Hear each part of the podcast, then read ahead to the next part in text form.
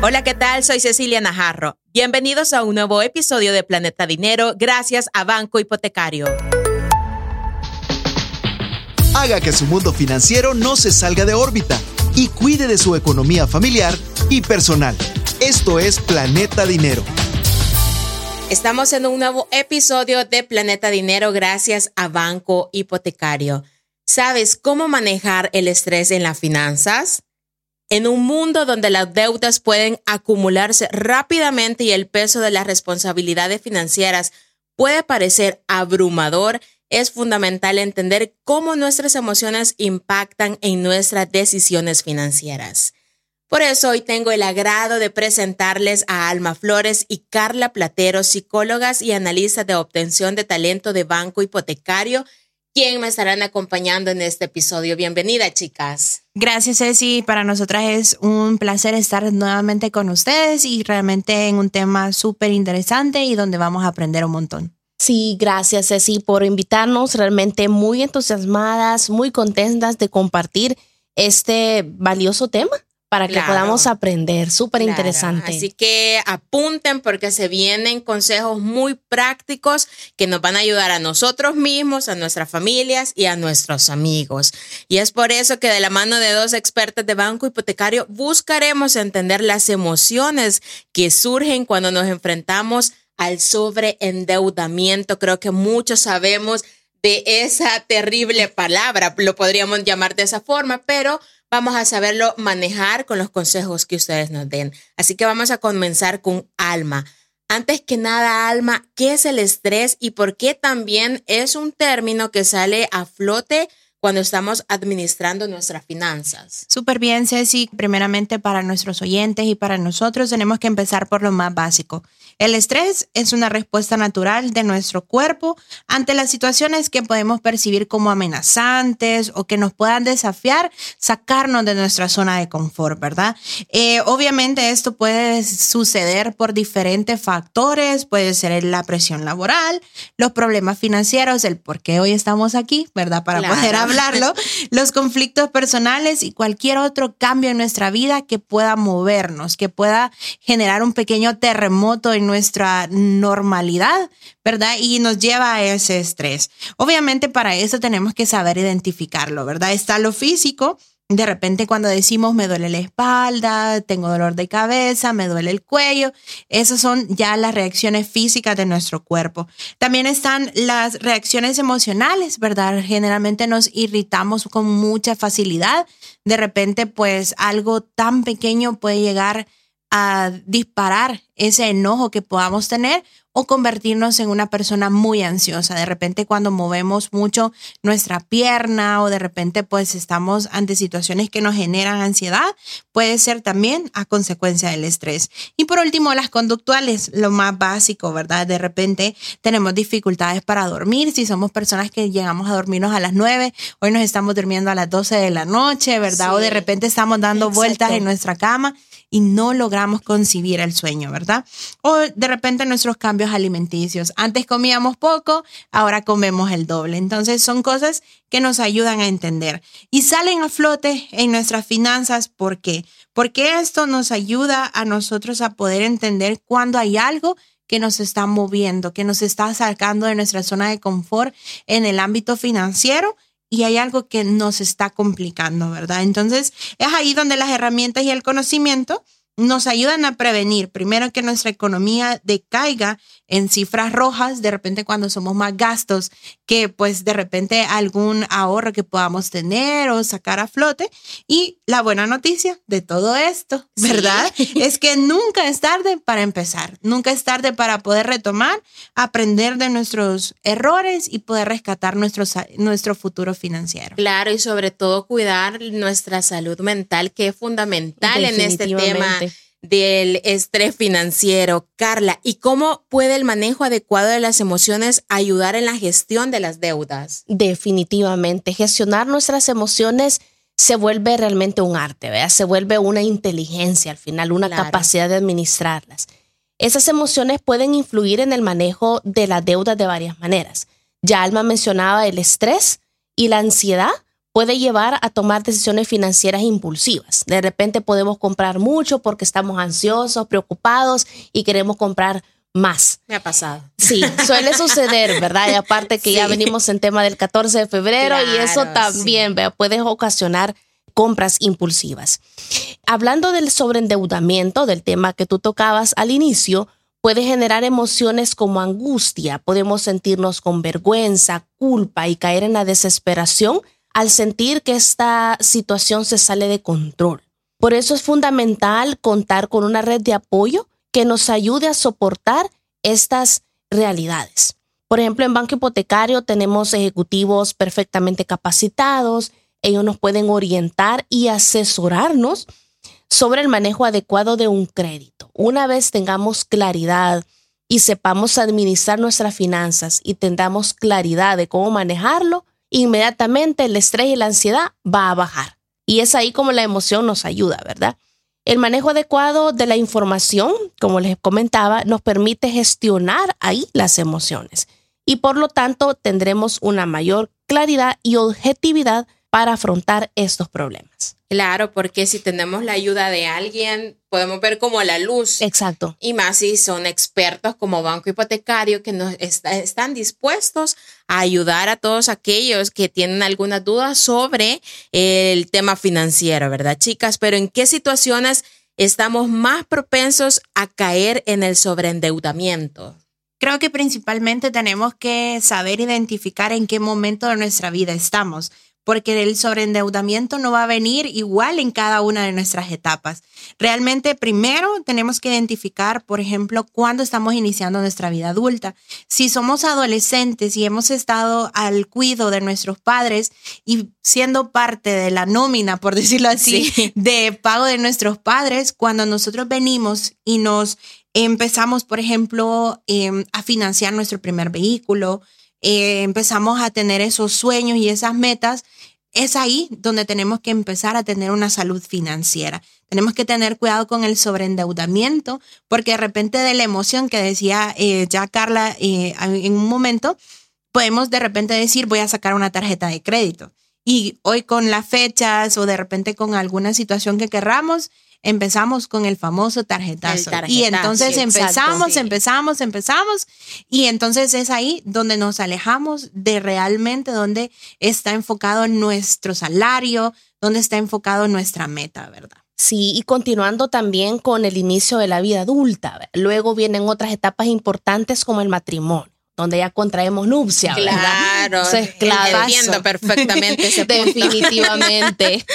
Y empezamos a formar nuestra familia, ¿verdad? Quieras o no, esa decisión y ese punto de partida implica gastos significativos. Ya comprar una casa, ya obtener un crédito de vivienda, ya es una compra importante, ¿verdad? No se diga ya el pago de la boda o gastos médicos cuando ya viene un bebé. Sí, ¿Verdad? Que tenemos que cubrir embarazo y parto y la crianza de los hijos. Definitivamente ahí podemos caer en un sobreendeudamiento si no sabemos manejar o planificar esa etapa de nuestra vida. Y realmente por eso es importante, y ya lo mencionaba eh, Carla y tú también, Ceci, tenemos que tener en cuenta y tener un plan B para cualquier crisis económica que podamos tener. En algún momento vienen las situaciones inesperadas de repente pues eh, hay recorte de personal en nuestras empresas, de repente nos quedamos sin empleo, vienen problemas de salud, un gasto que no teníamos previsto y podemos llegar a tener una crisis económica, ¿verdad? Muchas personas contraen muchas deudas que muchas veces no podemos cubrir y eh, algunas de ellas son básicas, pero como hemos tenido un endeudamiento previo, no nos hemos prevenido hacia lo que puede pasar en un futuro, ¿verdad? Entonces, y eso es sumamente importante, tener un plan B para cualquier crisis económica que nos pueda surgir. Exacto como bien lo menciona Alma, hay plan B.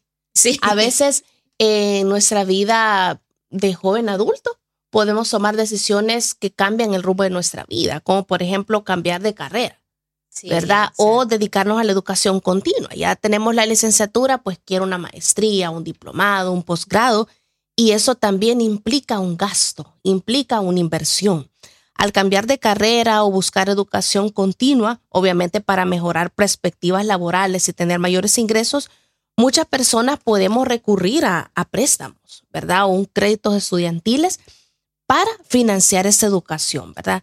Y pues con el objetivo de tener mayores ingresos, ¿verdad? Ese también es un punto importante. Sí, aquí lo importante es dejarles claro, ¿verdad? Las personas que ellos, oh, claro, todos podemos hacer esto, pero siempre asesorándonos, como era lo que estaban mencionando ustedes al inicio, porque me imagino también que los que llegan a un sobreendeudamiento son aquellos que también tienen emprendimiento o hacen alguna inversión. Y si no están bien asesorados por alguien, puede venirse abajo el negocio también. Correcto. No, y de hecho, hablando de eso, de la inversión y emprendimiento, es importante tener el plan a futuro.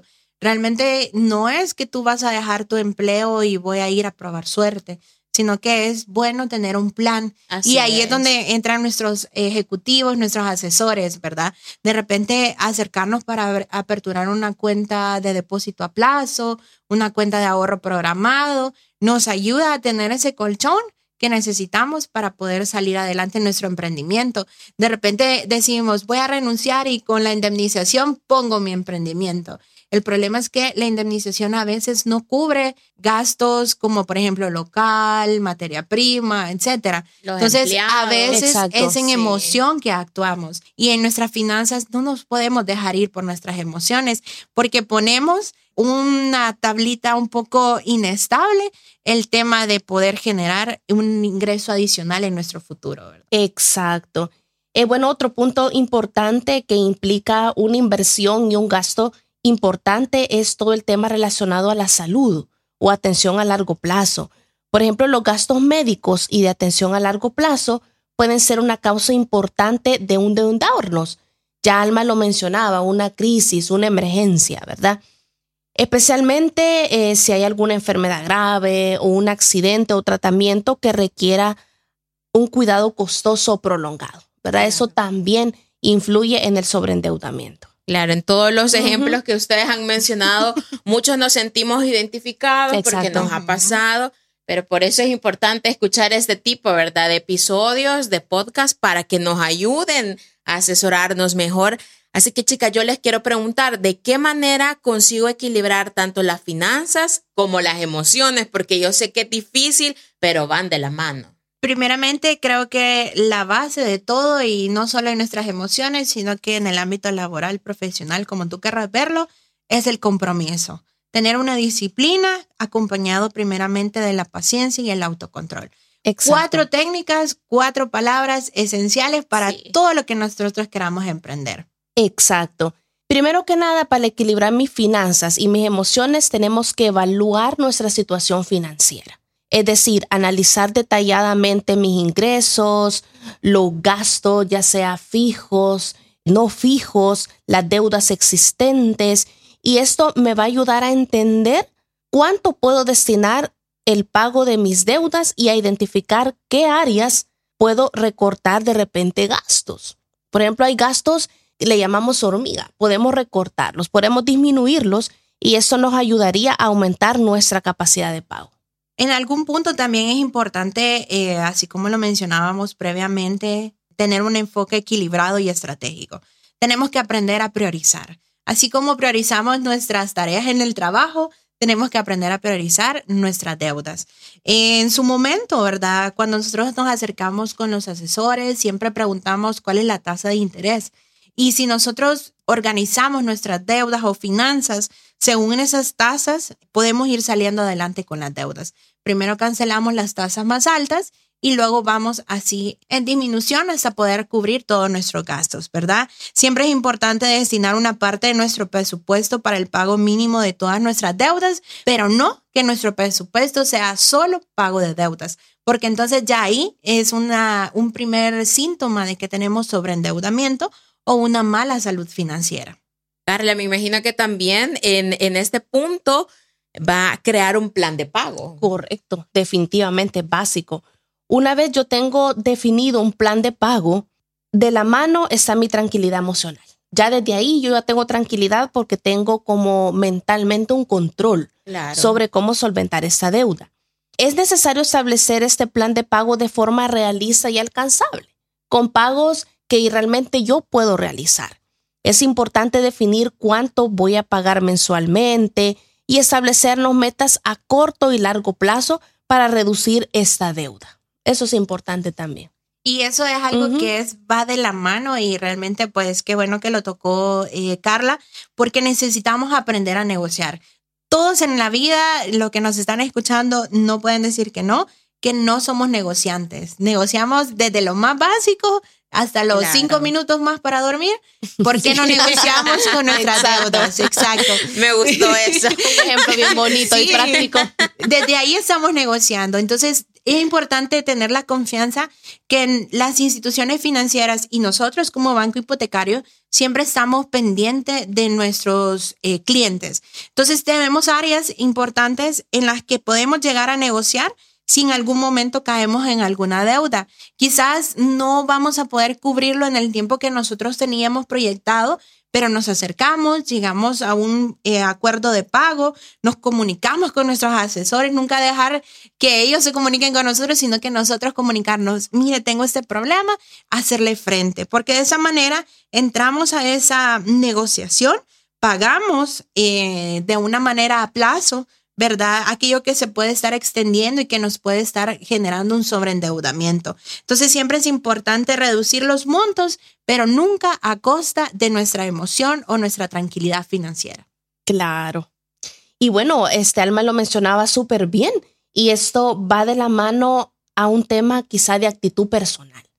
A pesar que las deudas sea una situación estresante, frustrante, frustrante difícil, siempre es necesario tener optimismo y tener una actitud positiva y al mismo tiempo proactiva, es decir, actuar. ¿Qué vamos a hacer para mejorar esa situación? Es importante visualizar las metas financieras y, ¿por qué no celebrar los logros alcanzados por muy pequeños que sean? Para tener el camino hacia la libertad de deudas.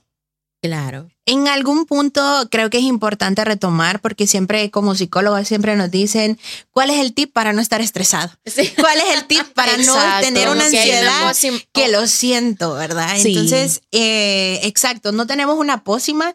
Lamento decirle a quienes nos están escuchando, no tenemos el secreto, pero sí tenemos las herramientas, ¿verdad? La práctica del autocuidado emocional es muy, muy importante y no es una ciencia extravagante, sino que son cosas bien sencillas cuál es tu hobby favorito, de repente pues una salida con amigas, una salida eh, con tu familia, te ayudan a disminuir el estrés. Tener esa pausa, eh, nosotros en Banco Hipotecario hablamos de las pausas activas.